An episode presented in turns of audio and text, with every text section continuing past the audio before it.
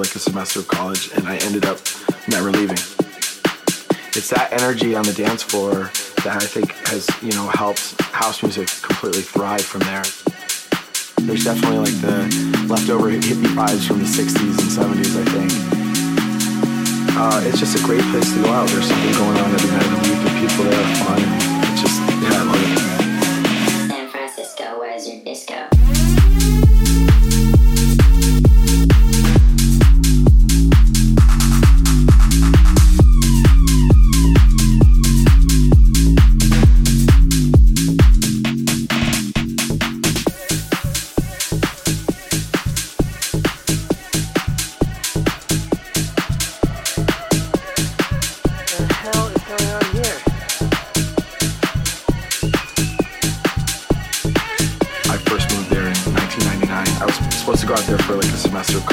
I ended up never leaving.